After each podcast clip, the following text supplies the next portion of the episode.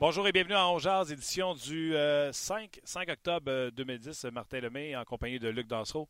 Également, on a Simon qui est là aux images. Merci d'ailleurs à tout le monde qui, dans l'ombre, ont travaillé très fort pour amener le podcast Ongeaz à un autre niveau. je pense entre autres à David. Tu m'aides, Luc, pour les noms? David, Moreau, Marc, Marc, Simon, Thomas, Sarah.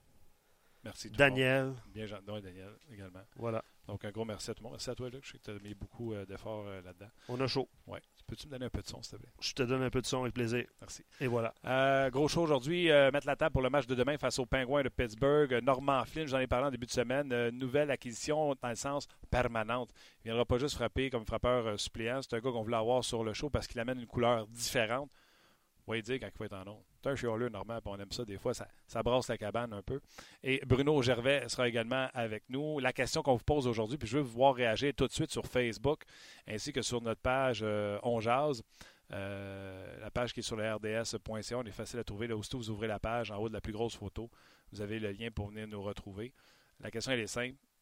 La défensive du Canadien survivra à l'absence de chez Weber si, complétez la phrase, elle ne survivra pas partout si Carey Price marche sur l'eau, si euh, Victor Mété continue, allez-y. Si. Il y a bien des facteurs dans le premier match, dans les matchs en concours, qui nous laissent croire que peut-être que. Je vais même vous parler de Claude Julien qui a dit certaines choses sur cette défensive-là. Euh, on va en parler avec le coach euh, d'ailleurs, on va lui demander son avis là-dessus.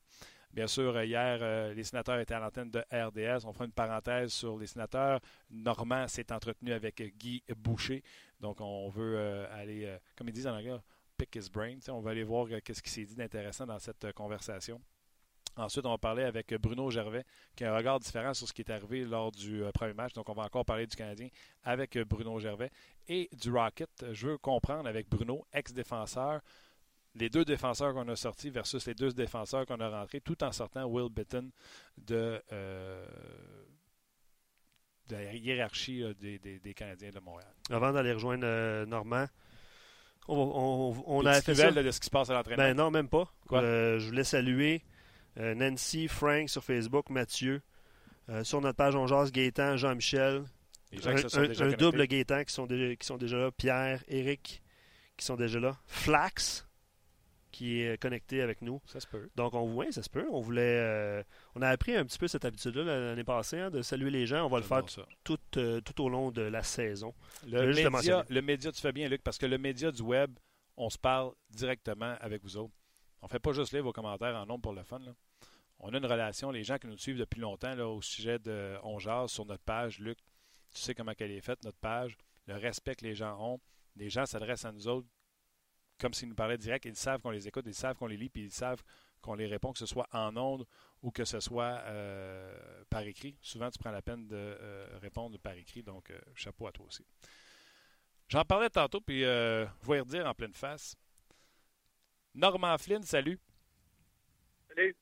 Normand, j'expliquais aux gens, tous les vendredis, tu vas être là. C'était une priorité pour nous autres de te rentrer euh, steady et égal à, l'antenne et non pas juste comme frappeur suppléant. Tu amènes une couleur, l'aiguille bouge quand tu es là. Puis j'ai même dit, normalement, il est chialeux. Puis c'est bon d'avoir un chialeux dans l'équipe de temps en temps, ça brasse la cabane. Fait que bienvenue, puis merci d'être là. Ah, comme ça, j'étais un chialeux, OK. Mais normalement, je vais te le dire comme je le pense. Un, tu travailles très fort, tu regardes les matchs. Et deux, quand il y a quelque chose qui ne marche pas, tu n'envoies pas de bullshit. Tu dis la vérité, tu dis ce que tu penses. Euh, ça, j'aime ça. Ouais. Ça, j'aime ça, ce que tu viens de dire là. Je dis ce que je pense, puis des fois, ça passe pas toujours comme c'est accepté parce que je, je me considère pas comme un fan ni des Canadiens, ni des sénateurs. Je me considère comme un gars de hockey qui regarde ça et, il essaie pas d'avoir de parti pris positif ou négatif. Je déteste aucune organisation, je déteste aucun coach, je déteste aucun joueur. Je regarde, j'analyse, puis je donne mon opinion. C'est pas pour moi, c'est pas chialer. Pour moi, c'est simplement être capable de dire ce que, je pense. Et vous me donnez la chance, les gars, de le faire. Fait que, merci à vous autres de me permettre de faire ça aussi. C'est nous autres qui te remercions. Hey, Normand, quand tu as dit, euh, dans le fond, le son est très inégal, je ne sais pas si euh, tu te promènes avec le téléphone ou si des fois tu l'as sur l'épaule. Tu es encore là? Là, je l'ai avec moi. Là, je suis dans mon auto. Ah, là, c'est parfait. C'est fantastique. Puis si je t'appelle Gaston, tu m'excuses. il est tout le temps après moi. Fait que des fois, je me trompe. et, je suis, et je suis arrêté en passant, donc il n'y a pas de problème pour la route. Le son est 10 sur 10 présentement, Normand. Puis les gens là, qui. Des, fois, les gens m'arrivent, non, c'est pas possible que tu n'es pas fan. Je vais juste parler pour moi, puis je suis pas mal sûr que ça fait plus longtemps que moi tu fais ce métier-là. À force de regarder beaucoup de matchs, sais, on est né euh, à Montréal, dans les environs, puis c'est nécessairement notre équipe quand on est jeune. Mais je vous dis, à force d'écouter autant de matchs, tu deviens fan du hockey au lieu d'être fan d'une équipe. Tu euh, les gens souvent me demandent pour qui je prends la NFL. Je regarde trop de games pour m'amouracher d'une équipe, mais quand je regarde l'horaire le soir, je choisis mes matchs que je veux regarder, puis je fais la même affaire au hockey. Euh, je voulais voir les Knights, je voulais voir les Pingouins puis les, euh, les Capitals. Puis je vous ai enregistré, euh, toi puis euh, Michel. Puis pendant l'entraque, j'allais vous chercher le maximum que je pouvais avoir de la game des sénateurs. C'est le même que moi je fonctionne. Je suis pas mal sûr que tu fais la même chose toi aussi. C'est des match-ups que tu regardes. Tu es un fan du hockey. Bien certain. Puis tu vas regarder les gars, les, joueurs qui t'intéressent dans la ligue, tu vas regarder leur progression, les jeunes qui arrivent dans la ligue. Tu regardes, exemple, Edmonton envoie Taylor Hall à New Jersey. Oups, ça me donne une raison de plus regarder New Jersey, puis je me dis, OK, maintenant, Taylor Hall, on va voir quel genre de joueur qui je pensais qu'il était pour être ça. Il ne m'a pas prouvé ça avec Edmonton. On va voir avec un changement d'équipe si ça va être différent. Puis je suis convaincu que les Coyotes d'Arizona vont probablement être regardés un petit peu plus de la part des Canadiens, des, fans des Canadiens, parce qu'ils vont vouloir voir ce que Gard va avoir l'air avec une autre équipe. Ah, c'est toutes les petites choses aussi qui font en sorte que le monde aime le hockey. Puis ils vont découvrir un Clayton Keller. c'est ça qu'ils vont voir quand ils vont regarder l'Arizona. T'as le droit à ton idée. T'as le droit à ton opinion. Il y en a qui vont dire non, non. Il y en a qui sont devenus des fans des prédateurs de Nashville quand Piquet est passé à Nashville. Absolument. C'est évident que euh, tu ne peux pas enlever ça, puis c'est ça qui fait la beauté du sport. Normalement, on saute sur le Canadien tout de suite. Euh, la question que je pose aux gens aujourd'hui, la défensive du Canadien survivra à l'absence de chez Weber si complète la phrase? Ça peut être ils survivront pas ou s'ils survivent, ça va être à cause de quoi selon toi? Si les, si les attaquants travaillent aussi fort des deux sens de la glace qu'ils l'ont fait contre les Leafs, et si notre 31 est à la hauteur comme il l'a été dans le premier match. C'est deux si fort importants. C'est pas juste le 31. Oui, il va falloir qu'il soit bon. Mais en avant, il va falloir qu'ils reviennent comme ils ont fait. J'ai aimé le match contre Toronto parce que ça patinait sur 200 pieds. Puis c'était pas la majeure partie des gars, c'était le mot d'ordre. On ne peut pas donner d'espace à Toronto. Ils sont trop solides offensivement. Il faut fermer le jeu. Il faut absolument être, serré, essayer de bataille pour la rondelle. C'est ce qu'ils ont fait. Je te donne des phrases que Claude Julien a dit, a dites, puis que j'aimerais appliquer aussi à la question que je te pose aujourd'hui quand il est venu la fin de la saison l'an passé, puis récemment, on lui a demandé si c'était son système de jeu le problème, puis il a dit quand un défenseur ne peut pas faire une passe à palette, le système de jeu n'aurait aucun rapport là-dedans. Et au camp d'entraînement, il a dit avec le nouveau style de jeu, avec le jeu, on veut du jeu rapide et on veut pas que les, nos joueurs se ramassent face contre la baie vitrée, on veut que la rondelle sorte rapidement. C'est-tu une façon de dire aussitôt que vous l'avez, on va chipper out à la limite si vous n'avez pas d'option, mais on ne gardera pas à rondelle dans le territoire, un peu comme le faisait Michel Terrien à l'époque. On chip out avec nos petits alliés rapides, on essaie de provoquer des, revirements en zone neutre. Comme ça, ça limite le temps de possession à tes défenseurs qui sont quand même limités.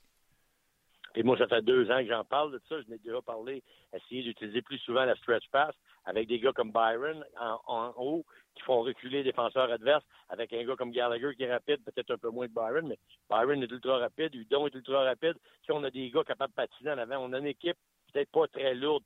Ça fait deux ans que j'en parle de ça. Moi, c'est quelque chose que le Canadien, j'aurais aimé qu'il exploite il y a plus longtemps, qu'on habitue les nouveaux venus à ce style de jeu-là. Là, on le voit fréquemment, mais tu sais quoi? C'est qu'on voit fréquemment ça dans toutes les équipes maintenant. C'est comme la fameuse back pass breakout en power play dans la zone centrale. Il y a une équipe ou deux qui ont commencé ça, ça a fonctionné. Qu'est-ce qui est arrivé? Il y en a 31 équipes qui font ça. Puis pourquoi qu'ils le font? Parce que quand tu le fais comme il faut, ça marche.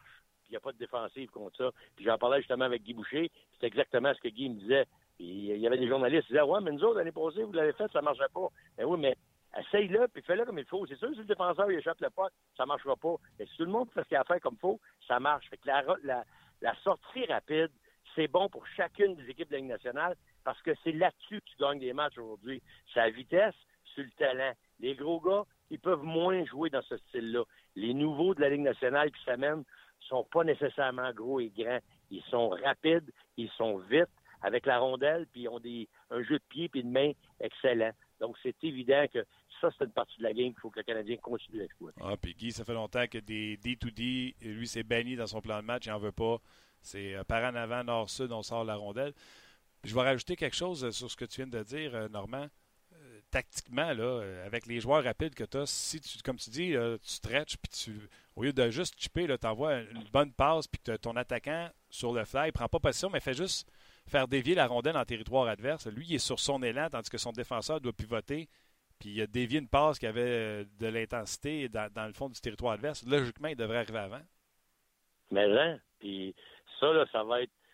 Ça, c'est quelque chose qui est très vrai puis parce que tu as un petit peu moins de temps. Fait que les gars, le chip ils te font beaucoup parce qu'ils savent qu'il y en a un qui s'en vient sur lui pour le frapper. Parce que les gars défensifs bougent, bougent aussi vite que les gars en attaque. Fait que la, rondelle qui s'en vient à toi, le, gars, faut y penser avant de la recevoir. Qu'est-ce que tu vas faire avec? ce que, que j'aimerais voir arriver pour la, Ligue nationale des 31, tantôt 32 équipes, là, amène ça avec une dimension olympique. Amène ça à 100 pieds au lieu de 85, la largeur de la glace. Change pas la profondeur, mais change la largeur de la glace ça va être toute une différence. D'après moi, dans le game. Mais ça, 82 matchs Ligue nationale avec un peu plus de place à largeur, ça va être effrayant. Puis là, les gros défenseurs qui sont pas capables de patiner, ils vont être carrément, totalement éliminés parce qu'ils vont avoir des cons en rendre. Oui, mais ça n'arrivera pas. C'est des pertes de revenus non, je le sais, la glace. Je le sais, mais ça, c'est dans la prochaine ère des changements de la Ligue nationale. moi, je pense que ça va probablement être proposé à un moment donné. Parce que les gars sont en train de s'ajuster. Ils arrivent de plus en plus vite, là, encore. Là. L'espace à la glace est de plus en plus restreint. Tantôt, avant, on avait des Broom, des Boston Garden, où c'était petit, puis les gros gars, il n'y avait pas de place. Fait que toutes les arénas, maintenant, c'est tout pareil. Les glaces sont toutes la même grandeur. On homogénéise, c'est tout euh, la, la, 200 par 85. Mais moi, je dis que la nouvelle ère, après ça, parce que là, elle va se compacter encore plus à cause des systèmes de jeu, à cause des joueurs plus rapides, ça va se compacter encore plus. Ça va être encore serré. La seule solution qu'on va avoir, juste une glace olympique, 200 par 100, ça va régler le problème. Puis pour un autre, 25, 30 ans peut-être. Je vous lis une coupe de commentaires, les gars, parce qu'évidemment, les gens réagissent. Puis je vous ramène un peu à la question euh, qu'on avait par rapport à la, défensive du Canadien, l'absence de chez Weber. Gaétan, sur notre page, euh, on jase, dit c'est pas compliqué. Plus la rondelle sort vite de la zone défensive, moins de chances qu'on se retrouve devant le filet. Hein, vous en avez parlé. Puis je, vous ramène sur la rapidité. Jean-Richard sur Facebook qui dit euh, Scary est solide, évidemment, pour la défensive. Euh, qu'on laisse jouer les jeunes. Puis euh, il aime bien le jeu des Riley, Mété, Jolson. Euh, vous parliez de rapidité au détriment de Osner et Ben. Je vais te poser la question, Normand. comment as-tu, je vais dire, applaudi cette décision-là de laisser de côté Carl Osner pour, pour Riley, pour Mété, pour Ouellet aussi? Comment tu as trouvé cette, cette, cette décision-là? Ben, c'est très, en anglais, on dit gutsy. Ça, a pris, ça a pris du, du cran. Puis ils l'ont fait. Le coach, sûrement que ça. C'est pas le gars, c'est pas le comptable qui fait cette décision-là, parce que le comptable, a renvoyé le gars qui est plus cher à payer. C'est le coach qui a fait cette décision-là. C'est ça qu'il faut que je fasse parce que c'est ça qui est mieux pour gagner le match. Mon idée, c'est de gagner le match.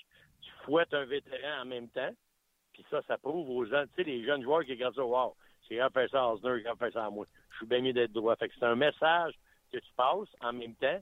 Ça t'empêche pas de gagner la game, parce que Osner, avec, avec sa, son manque de rapidité, on va l'appeler, on va appeler ça comme ça, on ne dirait pas sa lenteur, mais son manque de rapidité face à une équipe très rapide, ben, il n'est pas exposé. Il n'y a pas eu de moins un, moins deux dans ce match-là, puis je pense que c'était mieux pour lui, parce qu'on est allé avec les gars qui étaient un petit peu plus vite que lui, probablement un petit peu plus concentrés aussi, et réalisent que leur poste est en danger à chaque match. Je pense que Carl Osner n'a pas réalisé, en tout cas avant ce match-là, il n'a pas réalisé que sa place, ça pourrait peut-être être gagnée. Lui, il se disait, ben, mon contrat, il est là.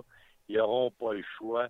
Ils vont me faire jouer. Mais avec cette réalité-là de la première partie, où il a, été laissé de côté, moi, je pense qu'il a sûrement donné un, son de cloche à Carl Je t'en pose une, Martin, euh, d'un auditeur, puis euh, Normand, tu pourrais réagir aussi. Benoît Luc sur Facebook répond super bien à la question. Euh, la défensive du CH survivra en l'absence de Weber si le CH transige pour un vrai défenseur numéro 2. C'est un bon élément de réponse. Moi, je pense pas que le Canadien est dans cette situation-là parce que c'est encore de te demander de donner tes jeunes assets, tes jeunes atouts, puis le Canadien est dans une situation où il en pleut. Pour une fois, on commence à avoir euh, quelque chose en pipeline avec Kotkaniemi, Payling, euh, euh, Suzuki. Je veux pas voir le Canadien échanger un de ceux-là pour aller chercher ton défenseur. Puis c'est pas à la défensive que le Canadien a des prospects qui sont si attirants qu'une équipe te donnerait un défenseur de calibre numéro 2. Donc moi, je prendrais la patience là-dessus, d'un. Moi, absolument, parce que de toute manière, là, un défenseur, un vrai défenseur 2, toutes les équipes en veulent un. Fait qu'ils n'en auront pas. Hmm. S'il y en a un qui est disponible, il va falloir te payer ultra cher, puis comme vient de dire Martin, ça va te coûter un ou deux bons prospects que tu ne voudras pas perdre non plus. Fait que cette, cette transaction-là, elle n'arrivera pas.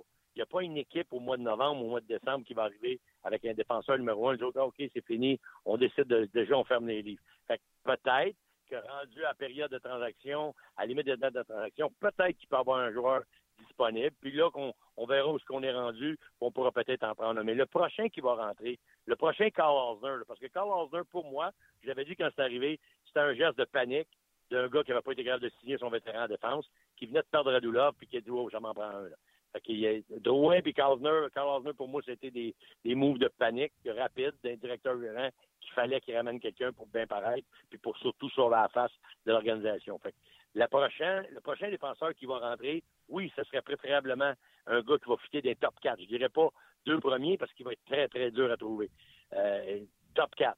Puis top 4 qui va être capable de rester à long terme, qu'on va être capable d'identifier chez nous avec le Canadien qui va passer le sa carrière chez nous. Parce que ça n'arrivera pas avec Carl, Osner. La minute qu'ils vont pouvoir se débarrasser de ce contrat-là, d'après moi, Osner est parti. la, réponse est, là. On ne voudra pas donner des bons, euh, euh, des bons attaquants pour ce gars-là. Il ne sera pas disponible. Puis s'il devient disponible, on va être certain que ce gars-là va être cloué avec le Canadien pour longtemps. Normalement, à l'entraînement, les trios étaient les mêmes. Une petite rotation entre Plekanex et, et, et. Euh, s'est promené un peu partout. Je m'attends à ce qu'on garde le même alignement parce que Julien s'est commis après le match en disant tout le monde a bien joué. Il y en a qui ont eu des meilleurs matchs que d'autres, mais je suis fier de tout le monde. Si tu es fier de tout le monde, tu peux pas dans, ta logique de dire j'ai mis les 20 meilleurs sur la glace, tu peux pas arriver et dire je vais en enlever un, même s'il était bon. Tu vas défaire le message que tu essaies de passer. Donc, selon moi, la rotation de PK et, et ne veut rien dire. Pour demain, ce serait les mêmes trios. Comme coach, comment Julien a annoncé ça? Et surtout, comment tu penses que des vétérans ont réagi? Euh, dans la Ligue nationale de hockey, tu penses-tu que Julien a mis le line-up sur le tableau, puis Plekanex puis Osner, qui sont des vétérans, ont pris ça de même, ou il a pris à peine des rencontrer dans le bureau? Il était-tu réceptif ou ils ont bougonné puis kické des poubelles? Comment ça marche?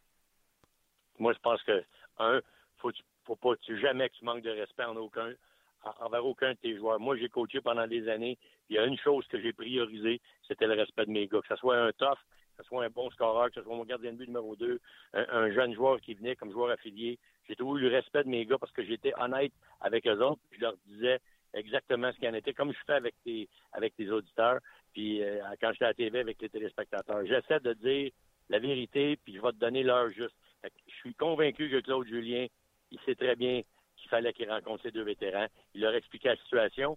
Puis après ça, c'est dans les mains du vétéran. Le Canette, il s'est ici pour un contrat d'un an. Il savait sûrement ce qu'il attendait, ce qu'il l'attendait. Et c'est pour lui, c'est probablement une chose qui s'attendait, mais moi, j'aimerais voir la réaction de Canet l'embarquer dans le prochain match. Puis, tu sais, vous devez montrer que c'est peut-être ma dernière que je joue chez vous, mais je vais être un élément important de votre équipe, puis vous allez apprécier mon, ma saison. Pour ce qui est de Carl Osner, je te l'ai dit tantôt, lui, c'est un wake-up call. C'est pas ton contrat qui va te faire embarquer dans le line-up, c'est toi qui vas embarquer dans le line-up. Puis ça, il faut que ça soit dit poliment, respectueusement, mais que ça soit dit avant que le gars passe devant tout le monde. Autrement dit, là, le gars, le vétéran, il veut pas l'apprendre par le petit recrue qui passe à côté puis qui l'apprend à côté de lui. C'est de Kanyemi. Hey, you're not playing tonight. What's going on? You hurt? Non, non, c'est, lui, il savait, listen, I don't play, fait que je le sais pourquoi, moi. J'ai été avisé par l'organisation. Tu peux pas le savoir en deuxième, tu peux le savoir de la bouche du cheval, comme on dit. Je suis convaincu que Claude le rencontré avant. OK. Euh, tu fais-tu des changements?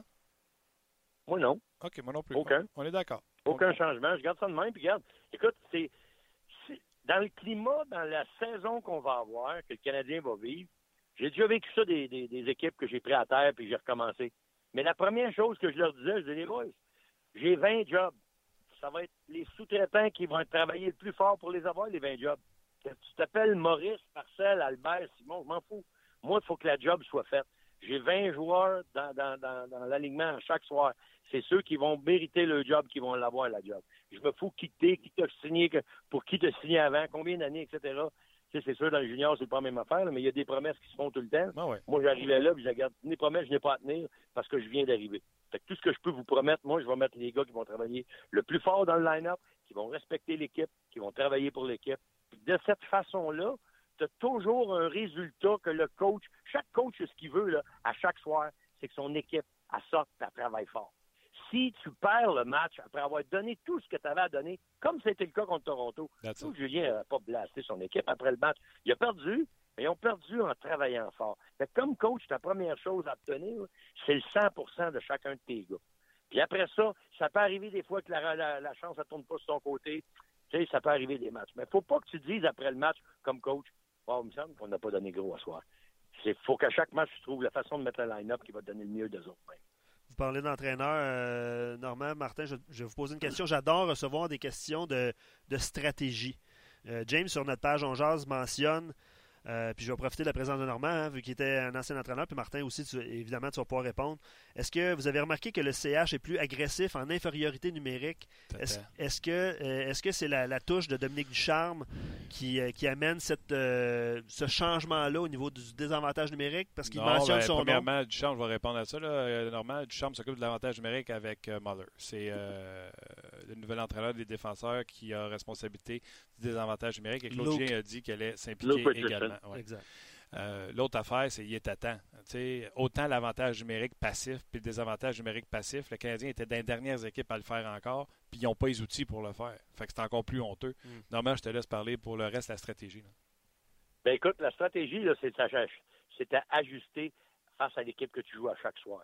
C'est sûr qu'il y a des équipes que tu vas être peut-être, je ne dis pas plus euh, passif, mais ton intensité parce que tu ne veux pas te faire battre par une passe parce qu'il y a des équipes qui sont excessivement bons avec la rondelle. Il m'a donné un exemple. Regarde Toronto, comment ça tourne la rondelle.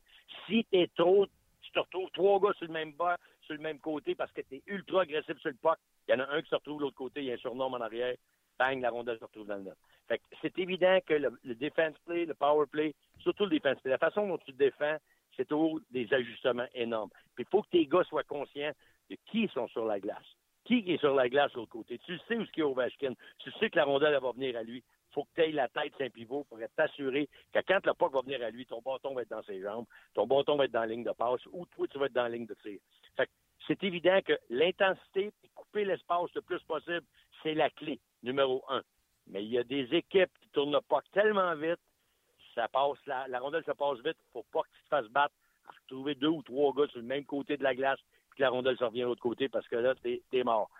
Pour avoir étudié des power play et des piquets pendant toutes mes années que je coachais, puis j'en vois encore, j'en regarde encore, j'en étudie encore des façons qui font travailler en power play par piqué, je peux dire, la clé, c'est des gars qui pensent puis ils ont la tête sur un pivot, puis qui se déplacent rapidement avec les bâtons sur la glace. Et oui, souvent la clé, c'est de couper l'espace puis le temps pour, avoir du succès en piqué, puis ça, il faut que... Tu sais, quand ça marche, là, les boys, là, les 31 coachs de la Ligue nationale, ils regardent toutes les tapes où ils ont des gars qui font ça pour eux autres. Décortique-moi le power play de Boston. Décortique-moi le power play de Buffalo. Qu'est-ce qu'ils font? Là, ils voient, OK, voici ce que nous autres, on va faire. Et, le power play. Exact. Puis le power play de Toronto puis de Washington, avec Ovechkin, Tsousekier, Kuznetsov, Tsousekier, Matthews, il est à peu près à la même place qu'Ovechkin. Ça, c'est des power play fixes quasiment. Les Canadiens n'avaient pas les, les, les Ovechkin et les Matthews pour les jouer. Hier, là, euh, que ce soit à Ottawa, j'ai vu Pittsburgh, là, Malkin est rendu à pointe, Cassel est rendu à pointe, défenseur est rendu en bas. Là, là, ça tourne. À Montréal, on commence à le voir, le Tatar qui est tout le temps en mouvement, Drouin qui rentre également, qui converge. Ça, c'est des avantages numériques qui sont mobiles.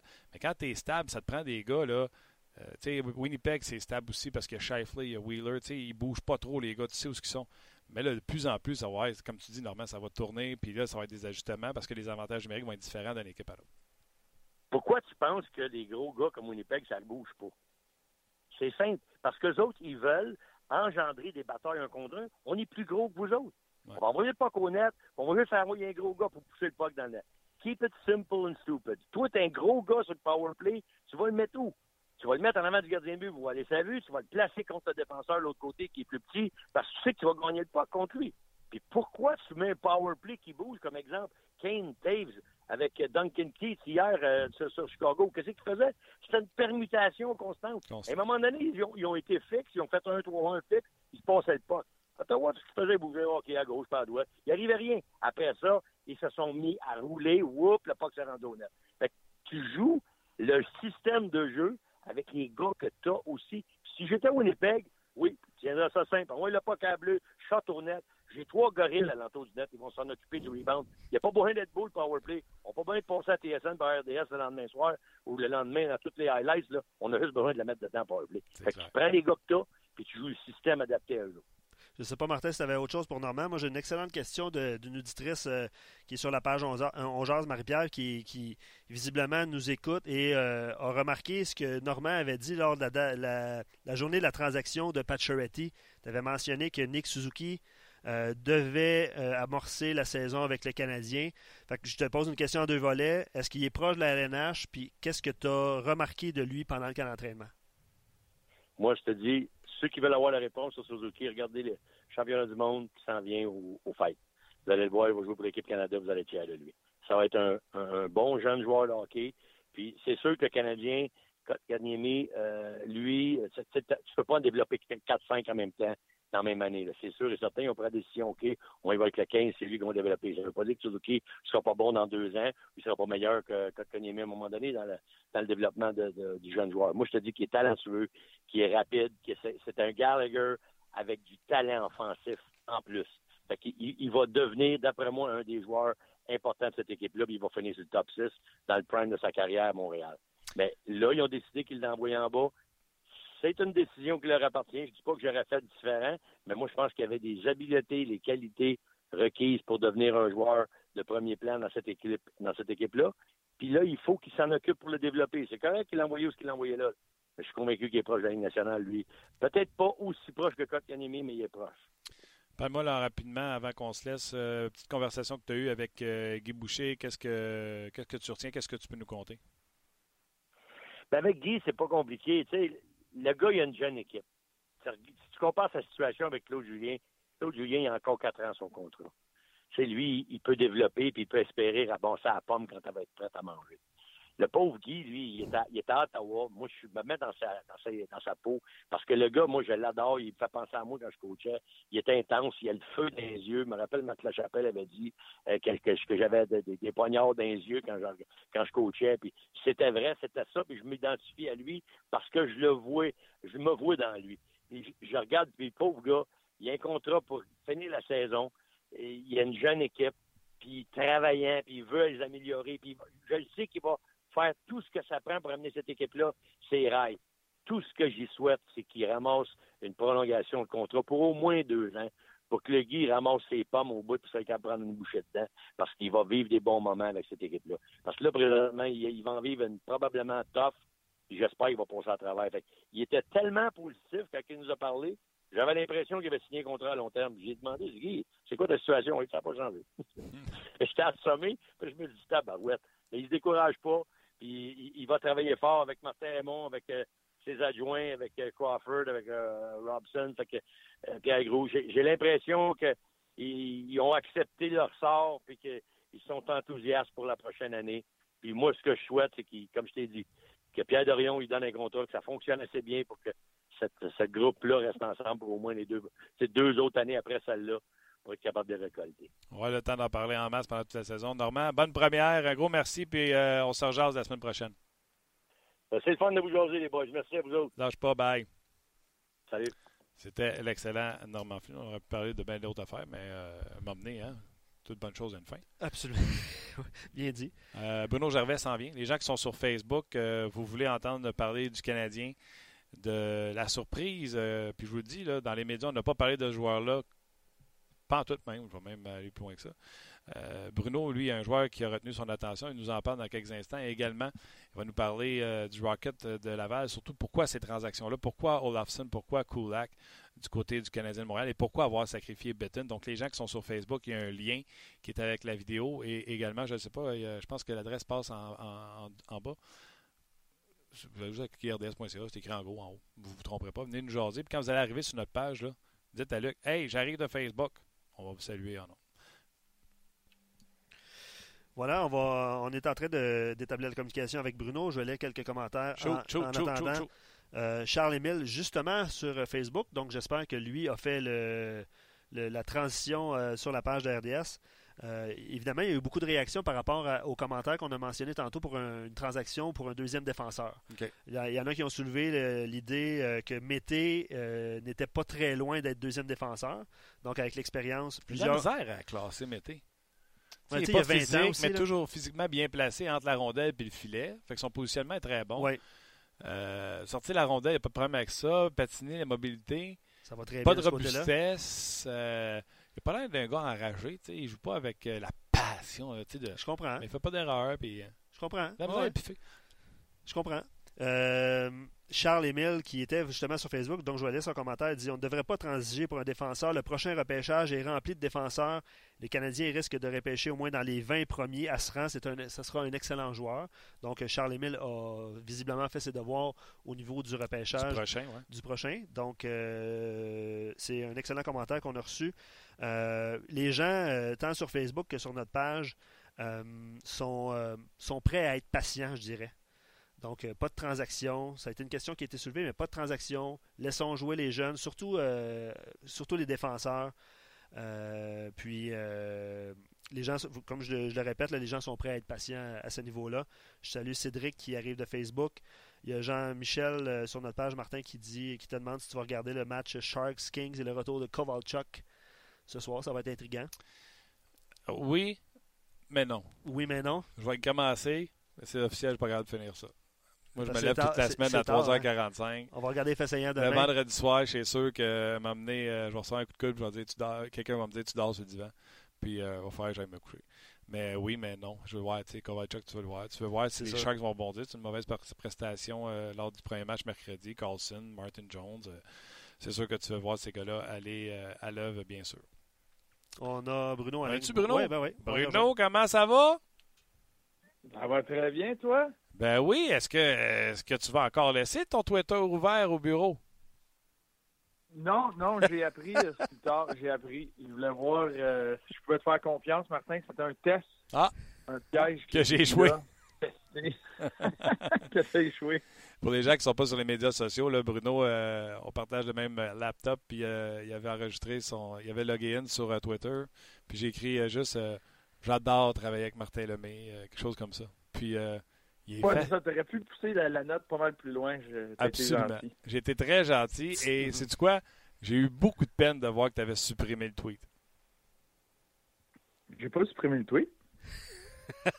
en tout cas, je le trouve. ça, veut dire qu'il y a quelqu'un d'autre qui s'est mêlé à notre histoire. Ben oui, toi. Jamais, j'ai jamais fait ça. D'après moi, ta femme a ton code pour ton Twitter aussi. Hein?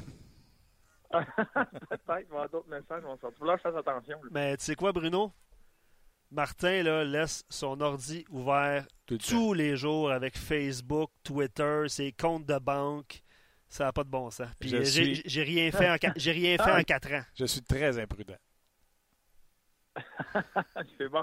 C'est bon à retenir, ça. Tu auras, tes, tu auras, tes, moments pour te venger, euh, Bruno. Euh, Bruno, bien content que tu sois encore là cette année. Euh, toujours le fun de se jaser. tu parlais avant le show avec, avec Luc, puis tu parlais d'un joueur qui, toi, t'as impressionné lors du premier match, puis on n'en parle pas assez. Oui. Arturi Lekonen. Moi, j'ai pas, j'étais pas là pour deux ans. je sais qu'il a eu une excellente saison, 18 buts sa première année avec le Canadien. Euh, c'est impressionnant. Là, l'année passée, ça a mal été comme tout le monde. Tout le monde se cherchait. Euh, il y avait beaucoup, tu sais, on, parle du système euh, ou d'attitude ou de toutes sortes de problèmes, mais l'année passée, c'est l'année passée aucun cette année, depuis le jour 1, euh, l'identité qu'il amène, parce que c'est un joueur de base très, très talentueux. Lui était reconnu en, Suède, quand il a joué dans la Ligue de Suède élite. C'est un, joueur, un fin marqueur qu'il va falloir qu'il travaille sur développement de la, le développement de la force physique parce que c'était un, petit gabarit. Mais tu le vois que dans la Ligue nationale d'aujourd'hui, il est rapide, il est fort sur la rondelle, moi, je trouve qu'il représente l'ADN de ce que le Canadien veut faire cette année, étant extrêmement agressif, rapide, mais sur la rondelle. Puis il est très efficace en échec avant. Puis quand lui et Kotkaniemi étaient ensemble, je trouve que ça faisait des flamèches à chaque fois qu'il était sur la patinoire, parce qu'il avait l'air de deux chiens qui suivent un os sur la glace et sans arrêt sur la rondelle. Puis euh, il y a une fois qu'il récupère cette rondelle-là, avec l'éthique de travail qu'il a, ben, il sait quoi faire avec il, est capable de, produire offensivement, puis euh, il, a la vision, puis il fait tout à vive allure, à, haute vitesse. Mais moi, depuis le début du camp, c'est un plaisir quand je le vois embarquer sur la glace. C'est un joueur intelligent, euh, surtout. Euh, puis, tu sais, il y a les outils, il y a le patin, comme tu l'as dit, etc. Je comprends qu'on va avoir un droitier avec Drouin et Kotkaniemi. Puis, à la limite, sais-tu quoi? J'aime beaucoup le défi qu'on donne à ce troisième trio de Domi, Lekonen et Barron en leur disant pense pas que vous êtes un troisième trio, vous avez juste à prouver à tout le monde qu'ils ont tort. Oui, c'est plus. Quand tu parles de premier, deuxième, troisième ou quatrième trio dans une nationale, ça ne veut pas dire la même chose. Ça n'a pas la même signification qu'il y a 10 ans ou 20 ans. C'est plus ça. Quand tu regardes ton alignement, il y a des équipes, là, en gros, ça ressemble à un top 9 qui, sur ton, ce que tu appelles un quatrième trio, mais ce que tu vas chercher dans tes attaquants 10, 11 et 12, c'est des joueurs d'utilité. Si tu les retrouves pas dans ton top 9. Sinon, il y a même des équipes, tu regardes leur équipe, là, ben, c'est un top 12. Ils ont les 12 meilleurs joueurs qui, de leur organisation, puis c'est 12 joueurs qui sont bons avec la rondelle parce que maintenant, les habiletés individuelles, puis être capable de lancer la rondelle, puis être capable d'avoir une vision, puis de la contrôler, puis de bien la manier, c'est c'est quelque chose que ça te prend pour monter à n'importe quel niveau parce que tous les joueurs sont capables de faire ça. C'est fou comment c'est un côté, une facette qui se développe jeune. Je coach du Pee-Wee présentement, puis je coach, je montre aux jeunes des choses que j'ai appris au milieu de ma carrière dans la Ligue nationale. Parce qu'ils sont rendus là dans le développement des habiletés. Ils sont beaucoup plus en avance. Mais c'est quand on, on 10, 11 et 12, peut-être dans certaines équipes, c'est qu'il faut chercher un joueur d'utilité un joueur qui va être excellent sur les mises en jeu, un joueur qui va être excellent en désavantages numériques, un joueur qui est vraiment peut-être un peu moins d'habileté, mais qui va être d'énergie, qui va venir faire un contraste au reste euh, de tes attaquants. Mais pour le Canadien, moi, je ne vois pas ça là, comme un, deux, trois ou quatre. C'est un mélange. Il y, a, certaines façons de faire l'alignement, comme présentement, je trouve que pour le premier match, tu as un top 12. Puis tu essaies dans tes attaquants de trouver la chimie, la cohésion entre deux joueurs, qu'il y ait des étincelles entre deux joueurs. Mais tu sais, moi, je vois pas euh, Udon ou Pekka comme un, quatrième trio. Udon est capable d'amener offensivement, puis il va avoir sa chance de, tranquillement gruger du temps de glace, puis en avoir un peu plus de soir en soir. Euh, mais c'est pour moi, c'est un top 9. C'est pas un. Tu, parlais du trio de, de Domi avec Lekonen Byron? Pas un troisième trio. Un certain soir, ce trio-là va être le, meilleur trio du Canadien. Puis un autre soir, ben, ça va être le trio de Dano. C'est ça qui va faire que l'équipe va se donner une chance d'être dans les parties. Euh, la question qu'on pose aux gens aujourd'hui, puis je te la pose, puis euh, bon répondant pour répondre, euh, tu étais défenseur. La défensive du Canadien survivra à l'absence de Shea Weber si, puis tu peux dire qu'elle ne réussira pas à survivre avec ce que tu as vu, mais euh, si on veut se donner une chance jusqu'à la retour de, chez Weber, qu'est-ce qu'il faut qu'il arrive? Il faut que les shakes de protéines soient excellents pour le Canadien parce qu'il va falloir qu'ils maintiennent l'intensité qu'ils ont démontrée là, dans la première moitié de la première période. Ou, la première période, même le match contre Toronto, l'intensité qu'ils ont partout va faire que défensivement, ça va être moins compliqué tu es capable d'être efficace sur ton échec avant, d'enlever du temps et de l'espace à l'autre équipe partout sur la glace, ça va être plus facile défensivement. tu vas tout le temps avoir ces moments-là où oui, c'est un désavantage numérique, où oui, l'équipe réussit à créer un surnom, peu importe, puis il va avoir des chances de marquer l'autre équipe. Carey va pouvoir faire les gros arrêts quand c'est le temps, comme il l'a fait contre Toronto, euh, sur le niveau, je crois.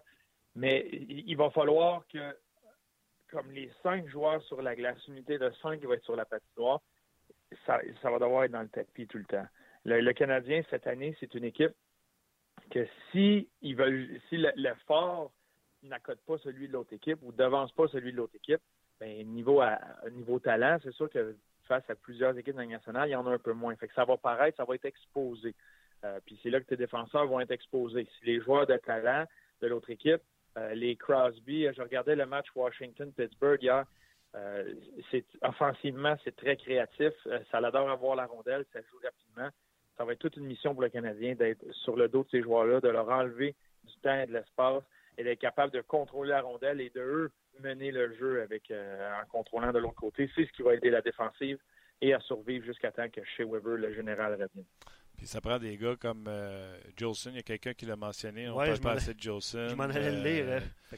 Excuse-moi, je t'allais brûler. c'est correct. Euh, euh, c'est Marky44 qui dit euh, on oublie Jolson. Je vais rajouter à ça Mike Riley. Il faut que ces gars-là, il faut que le carrosse ne change pas en citrouille d'ici le retour de, Weber. Exactement. C'est sûr que ces joueurs-là vont avoir des hauts et des bas. mais moi, j'ai adoré ce que j'ai vu de Mike Riley l'année dernière. quand il est arrivé ici. moi, c'était le joueur que je surveillais au début du camp. Quand on en avait parlé, moi, c'était lui parce que je le voyais prendre place sur la première paire défenseur gaucher.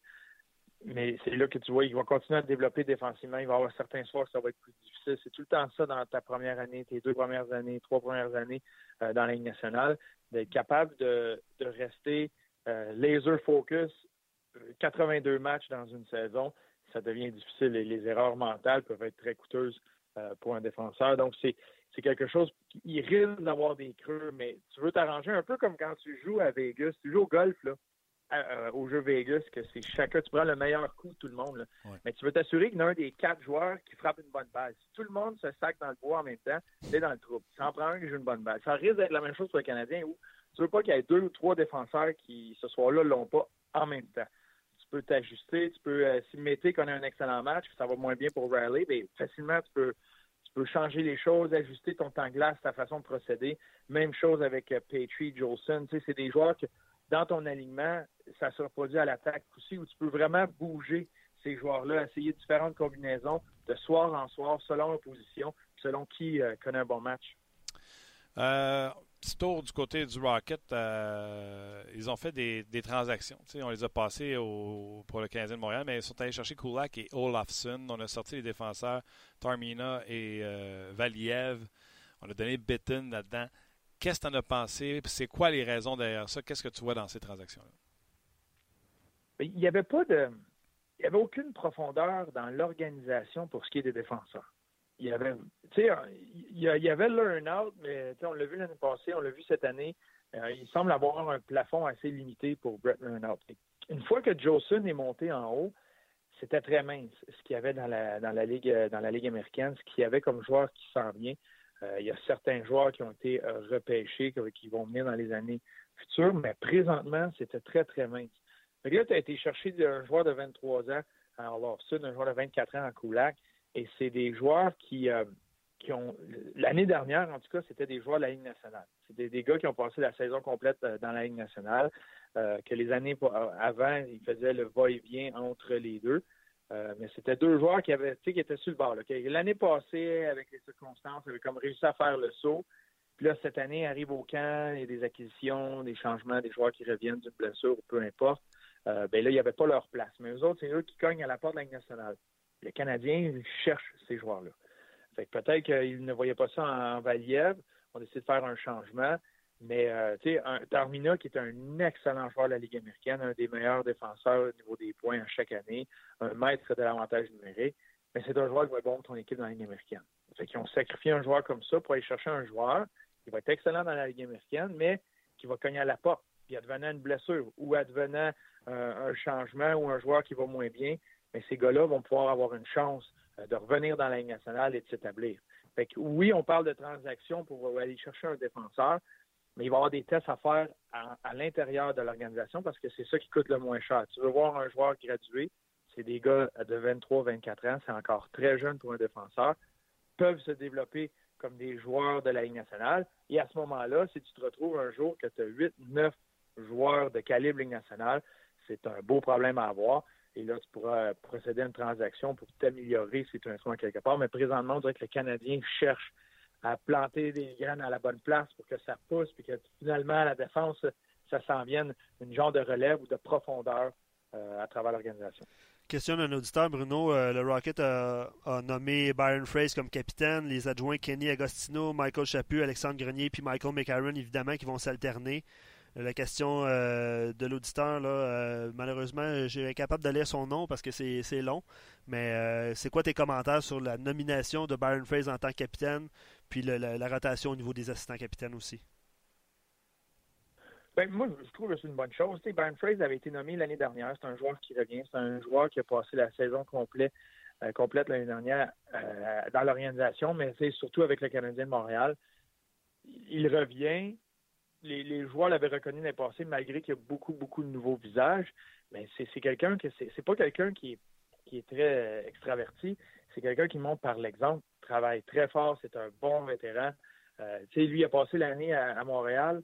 il a été mis au balotage. Il est revenu, la journée qu'il est revenu, j'étais à l'entraînement que Joël avait fait pour les joueurs qui ont descendu.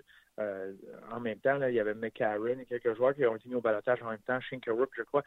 Et ça avait été un entraînement extrêmement intense. Puis un vétéran comme lui, là, tu viens, c'est une déception. Il ne veut pas retourner à Laval, ne veut pas être là à ce moment-là. C'est sûr qu'il voulait être en haut, le voyait venir. Mais la même éthique de travail, la même attitude, un vrai professionnel, c'est un excellent exemple pour les jeunes joueurs qui arrivent à quel point lui, peu importe ce qui se passe, il va en avoir des tempêtes pendant la saison, il se présente avec la même attitude, la même éthique de travail. Fait que pour Joël, c'est le genre de joueur que tu veux parce que Joël est très demandant, puis ça va être dur, puis il va avoir des hauts et des bas pendant la saison. Et tu sais qu'est-ce qui va t'amener, lui, à tous les jours. pour ce qui est des autres, tu sais, avec, euh, avec Chapu, euh, Agostino, euh, c'est des très, très bons vétérans dans la Ligue américaine. moi, j'aime le, le message qu'il envoie à Michael McCarron. Euh, Michael McCarron, je le, crois très respecté de ses coéquipiers. C'est sûr que lui, euh, il était pris dans la tornade du choix de première ronde, un autre choix de première ronde qui va pas bien, redescend dans la Ligue américaine encore, un choix manqué ou peu importe. Mais tu sais, ça reste un bon joueur de hockey. Il y a l'étiquette du premier choix que dans sa tête, plus il faut qu'il l'enlève, puis dans l'organisation, il faut l'enlever. C'est un bon joueur de hockey. Comment il peut devenir utile aux Canadiens, puis ou, à une équipe de la Ligue nationale un jour? Mais de démontrer que, regarde, tu vas être, tu vas être un leader ici, tu vas aider, parce que là, c'est plus un jeune, ça fait plusieurs années qu'il est là. Tu vas aider, je veux que ton attitude soit exemplaire, puis avec Joël, il n'y a pas de zone grise. Là. Tu, tu vas bien, tu fais les, les choses comme il faut, ça, ça va être blanc, si ça va pas bien, c'est noir, ça va, ça va brasser. Puis euh, tu as vu le visage de McCarron, puis comment, quand il est revenu, l'attitude qu'il avait après la rencontre euh, avec Joël Bouchard, je pense que ça va le faire grandir, ça, puis c'est un autre geste de confiance qui va l'aider à grandir comme joueur, comme personne. Deux petites questions rapides euh, sur notre page. On demande est-ce que tu fais le premier match avec Stéphane, le premier match de Rocket? Le premier match, c'est demain à Providence, mais c'est sur la route. Non, on ne le fait pas. On fait le premier match à la maison le 12 octobre contre Binghamton. Ça va être un, excellent match. J'ai bien hâte d'y voir et d'entendre et de voir l'intensité de, Joël, d'Alex Burrows, Daniel Jacob derrière le banc du Rocket et, de tous les joueurs. Autre question, euh, tantôt tu parlais des défenseurs euh, Kulak et Olafson. La question nous a été euh, posée, je pense, c'est par Gaétan. Est-ce que tu penses que ces deux gars-là peuvent jouer dans la Ligue nationale d'hockey au moment où on se parle? Et est-ce qu'ils sont meilleurs exemples qu'un Ben?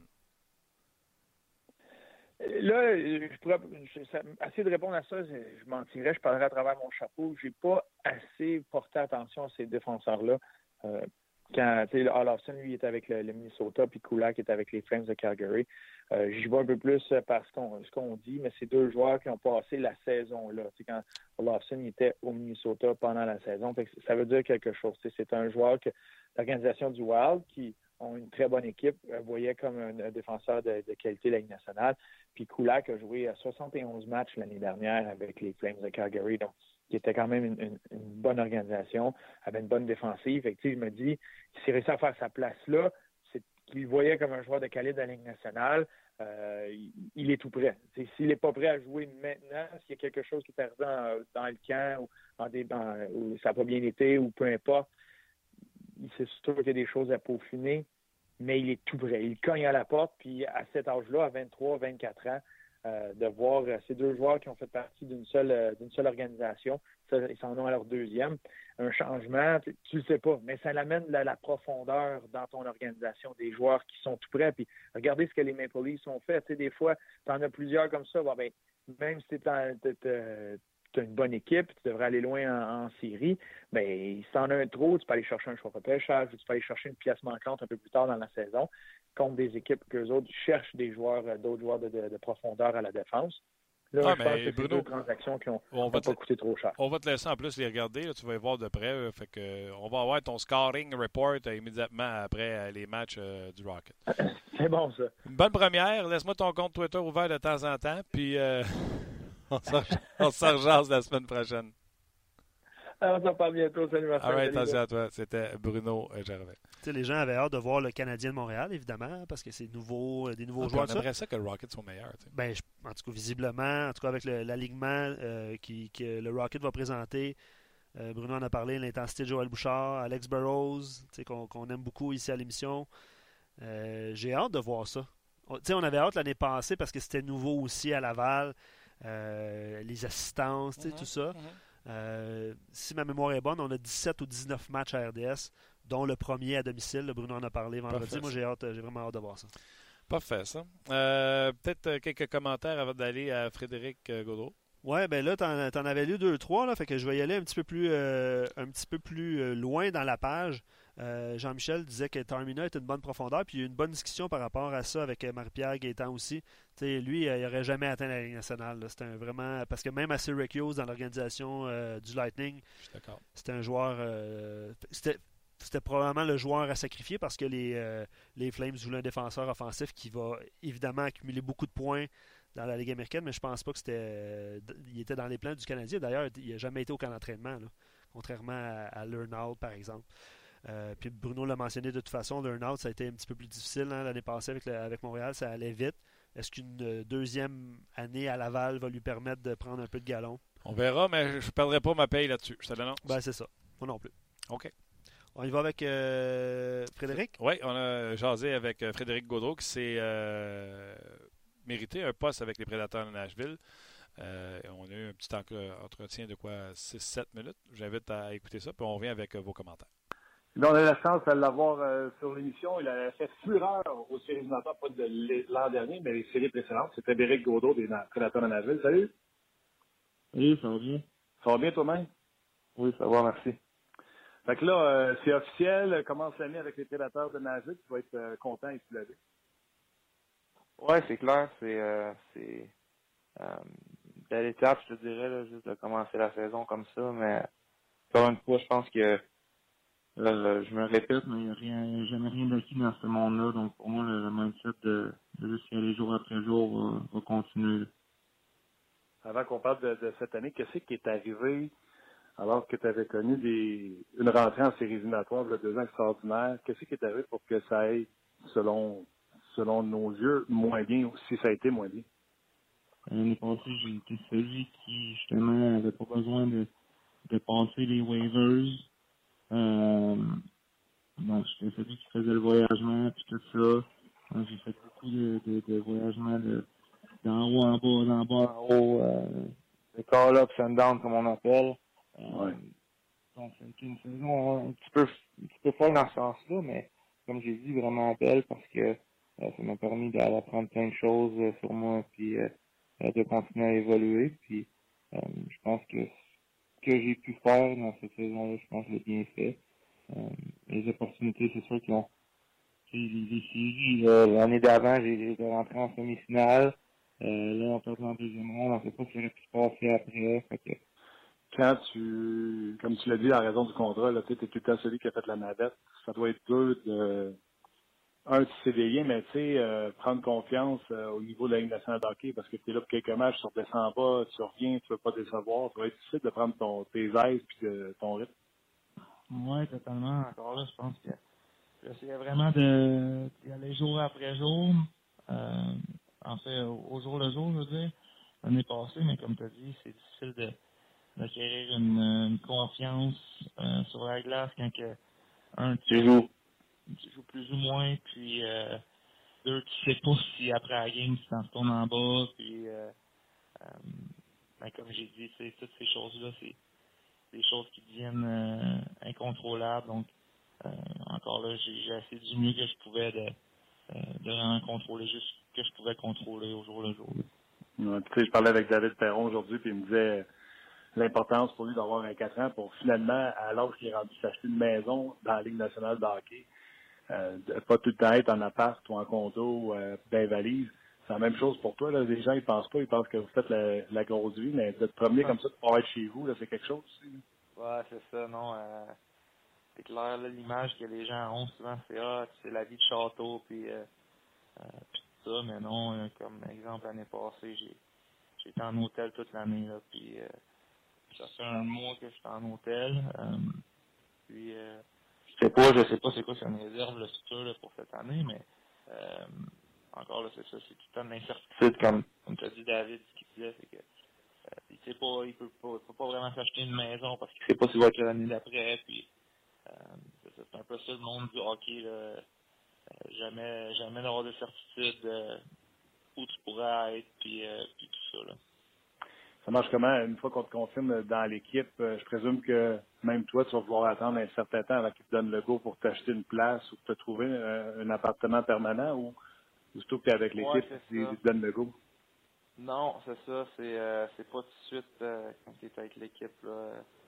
C'est pour moi, tu sais, ils m'ont juste dit que je commençais, mais après ça, la, prochaine étape, c'est de, de recevoir ta lettre qui dit ok, tu peux te chercher un appartement ou ou, euh, ou chercher quelque chose, mais euh, non, ça, je l'ai pas eu encore. Puis euh, ça peut ça peut être long aussi par moment, comme j'ai dit l'année passée. j'étais en hôtel, j'étais en hôtel toute l'année.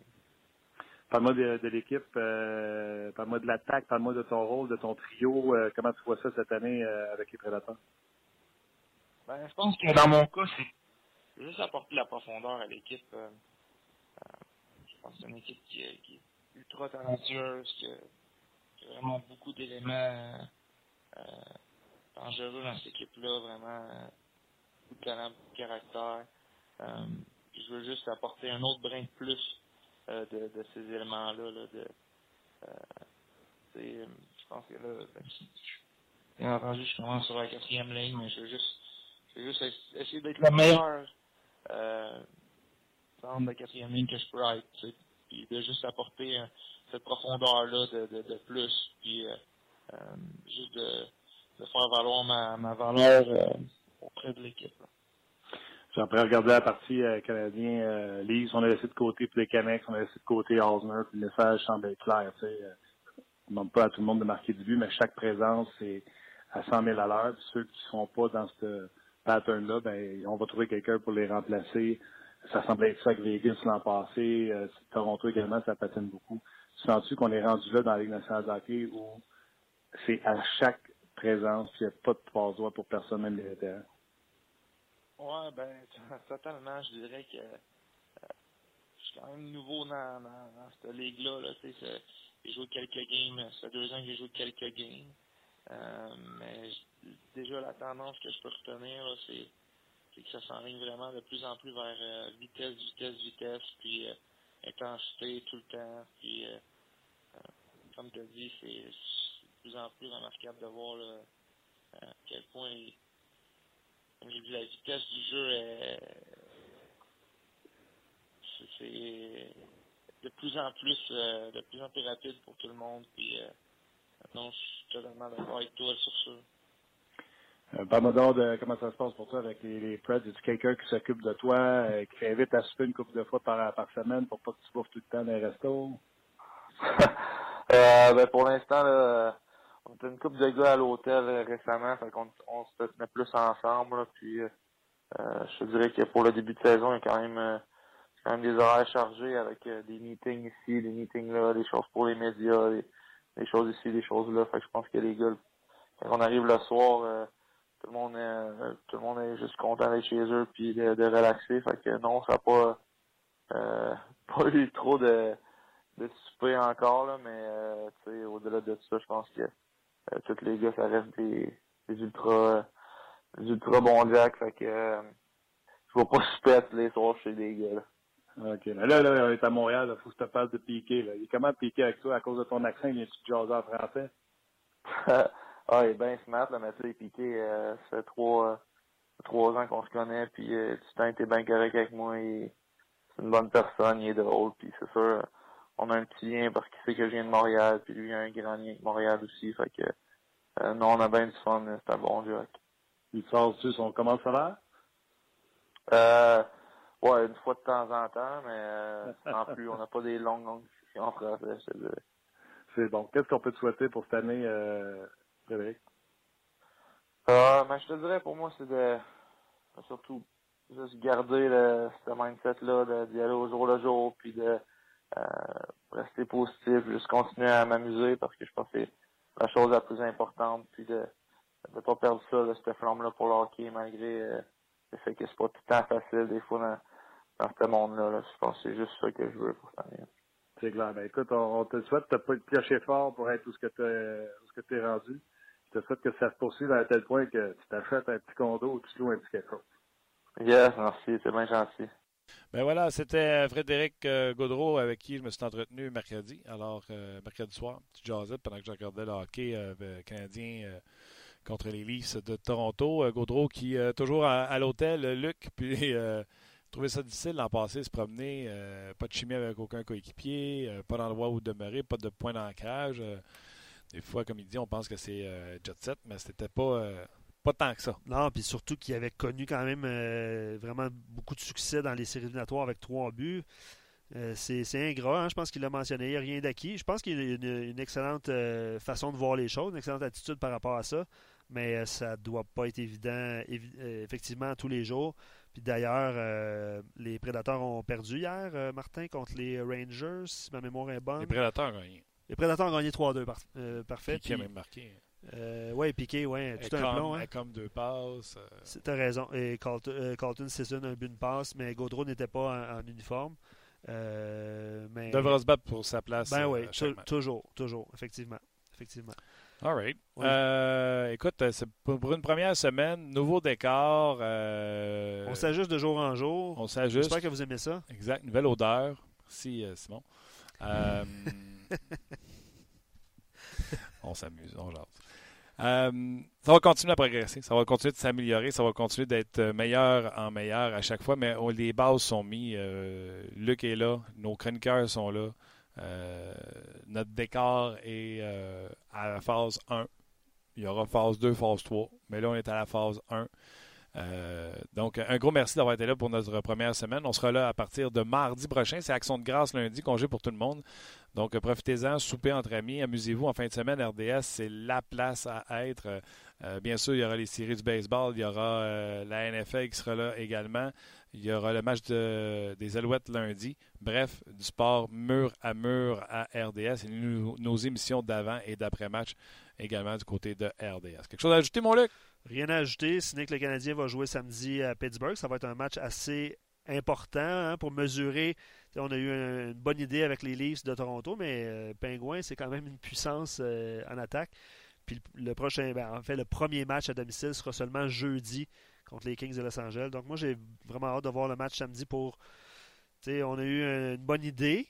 Euh, c'est long avant d'avoir une deuxième, une deuxième impression, mais on va pouvoir s'en jaser mardi. Tu viens de, mentionner que lundi, nous serons, serons en congé. Pas trop haut. Merci Simon. Merci euh, Luc. Euh, encore une fois, très agréable malgré l'odeur. Et on se rejase mardi prochain. Bye bye tout le monde.